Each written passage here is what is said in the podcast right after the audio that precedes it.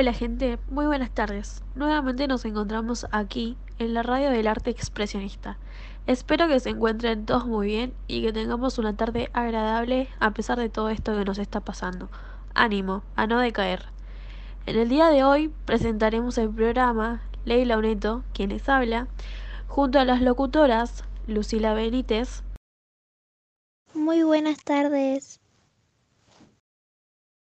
Tania Bernal. Hola. Y Fernanda Valor. Hola, muy buenas tardes. Buenas tardes, colegas. ¿Nos pueden comentar cómo la están pasando en esta cuarentena? ¿Qué es lo que hacen para pasar el tiempo? En la cuarentena paso mucho tiempo con mi familia y mis mascotas. Juego con ellos, me divierto. ¿Y ustedes qué hacen para matar el tiempo? Por mi parte, me empezó a interesar la repostería, así que busco recetas en internet y las preparo. Yo estoy a full con las series. Eh, si es por mí, estoy prendida al celu todo el tiempo. Además, al igual que Lucila, paso más tiempo con mi familia. Compañeras, me alegra escuchar que mantienen su lado positivo y le buscan la vuelta a todo esto. Esperemos que pase todo rápido y vuelva a ser todo como antes, o mejor. Continuando la presentación de hoy, les hemos traído, señores oyentes, la historia del expresionismo. Quizás alguna vez hayan oído de este movimiento. Esta tarde hablaremos de él. Antes de comenzar, iremos a una pausa. Los dejamos escuchando Cara Luna de Basilos. En breve volvemos.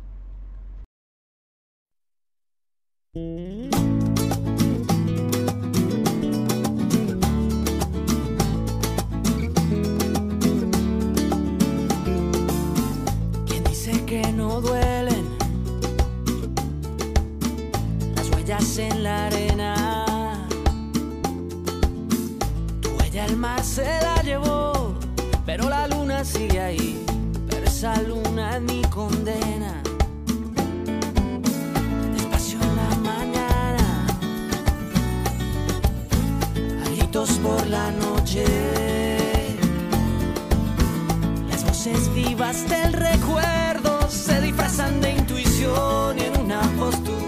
esconde.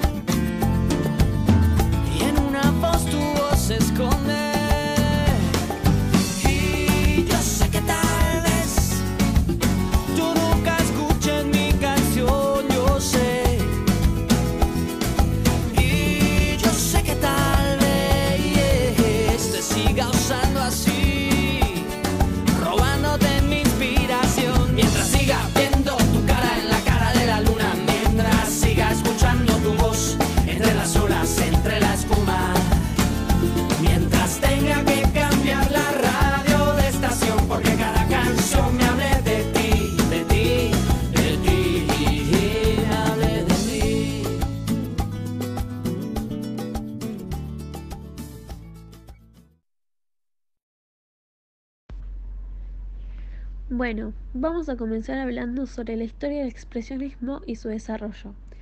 Y les comento que este es un movimiento artístico y cultural nacido en Alemania a principios del siglo XIX. Se dice que la calidad del arte es mayor en cuanta mayor expresividad subjetiva del autor contenga. Y así, los pintores de periodos previos, como por ejemplo el impresionismo y otros más, es despreciado y se lo tacha de poco humano. La pintura del expresionismo comienza con la obra Franci ante una silla tallada, la cual fue realizada por Ernest Ludwig Kirchner, el cual es uno de los autores más famosos del movimiento. Este autor pertenece al grupo Die Brücke, que este es uno de los grupos más importantes del expresionismo alemán. En la literatura expresionista, los más destacados son Georg Büchner, que fue el principal renovador del drama moderno con obras como La muerte de Danton, a Frank Wedkin en El despertar de la primavera, El espíritu de la tierra, La caja de Pandora, y August Strindberg con Camino de Damasco. Se puede reconocer a la literatura expresionista por el uso de un lenguaje desgarrado, la presencia constante de la muerte, la violencia, la crueldad, personajes abstractos o genéricos y la crítica a la burguesía.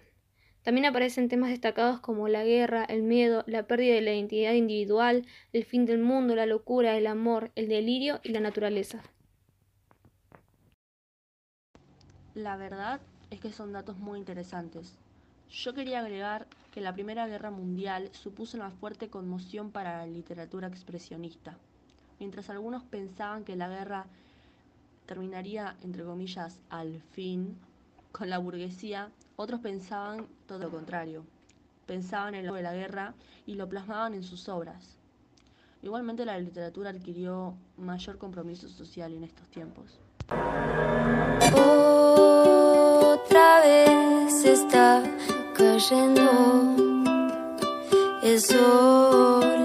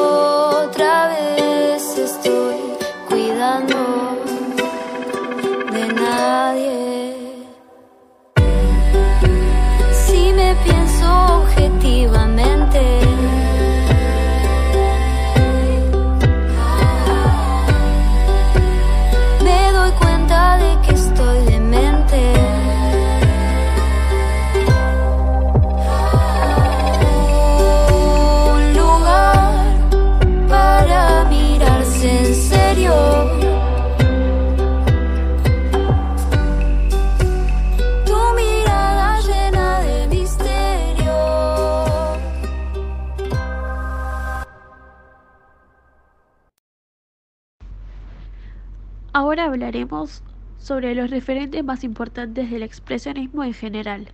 Entre ellos están Vincent van Gogh y Gauguin, reconocidos tanto por su técnica como por la profundidad psicológica. Aquí mis compañeras les informarán sobre estos grandes referentes y otros personajes importantes. Gogh nació el 30 de marzo de 1853 en Holanda. Era hijo de un pastor y su familia era muy religiosa. Se convirtió en un comerciante de arte, de lo cual tuvo éxito pero se cansó y perdió el interés sobre el comercio. Luego estudió teología, pero falló en sus exámenes por no saber latín ni griego. En 1880, este pintor entró a la Academia de Arte en Bélgica, vivió en Ámsterdam y comenzó a pintar. Su primera obra fue en 1885, llamada Comedores de Patatas. Estudiaba la teoría del color, pero sus pinturas eran difíciles de vender. Su hermano Theo lo ayudó con esto, aconsejando que le pusiera más color a sus pinturas. Sí, su arte comienza a tener el estilo que él quería cuando se muda a París. También se trasladó a Arles, donde fue acompañado por Gauguin. Él entró en un periodo más productivo y creativo cuando pintó sus famosos girasoles. Sin embargo, también fue una época de gran agitación porque estaba comenzando un periodo de estancia en el hospital para enfermedades mentales y deterioro físico. Después de 10 años de pintura, Vincent se quitó la vida en 1890. Y ahora, gente, hablaremos del autor principal referente más importante de la literatura expresionista, Carl George Wurzner. Los dejo con mis compañeras para que les comenten sobre este autor y su libro La muerte de Danton.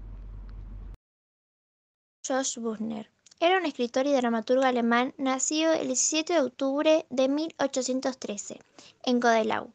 Cursó estudios de medicina y huyó a Suiza a causa de sus actividades políticas radicales. En Suiza enseñó anatomía. Su primera obra, La muerte de Danton, es un comentario pesimista sobre los logros del revolucionario francés. También escribió la obra Wojciech y la obra Leoncio y Lena, las cuales fueron representadas en vida de ese autor. Georg Buchner murió muy joven a los 23 años en Zúrich a causa del tifus. Su libro más importante fue La muerte de Danton. Claro, en ese libro Buchner narra cómo los ideales de libertad pueden derivar en lo contrario. El propio Buchner eh, vivía con el temor de ser arrestado mientras escribía la obra. Fue publicada, aunque de forma censurada. Fue la única obra que le publicaron en vida. En conclusión, en tiempos de guerra la gente buscaba desahogarse de alguna manera y las vanguardias en ese tiempo dieron posibilidad de ello a miles de artistas.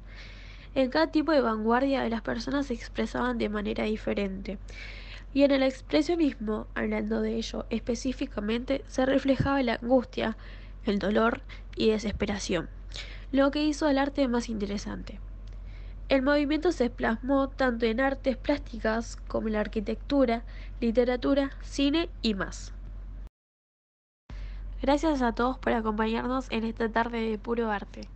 Antes de irnos, lo dejaremos escuchando I Wanna Be Yours de los Arctic Monkeys.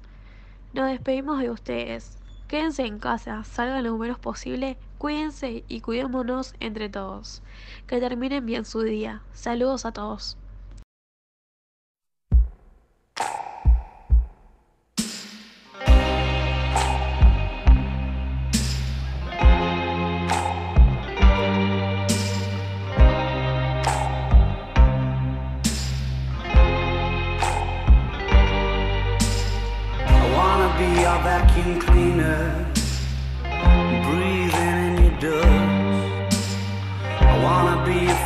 Cortina, I will never rust.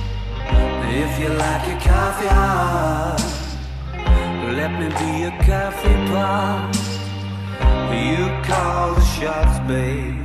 I just wanna be yours. Secrets I have held in my heart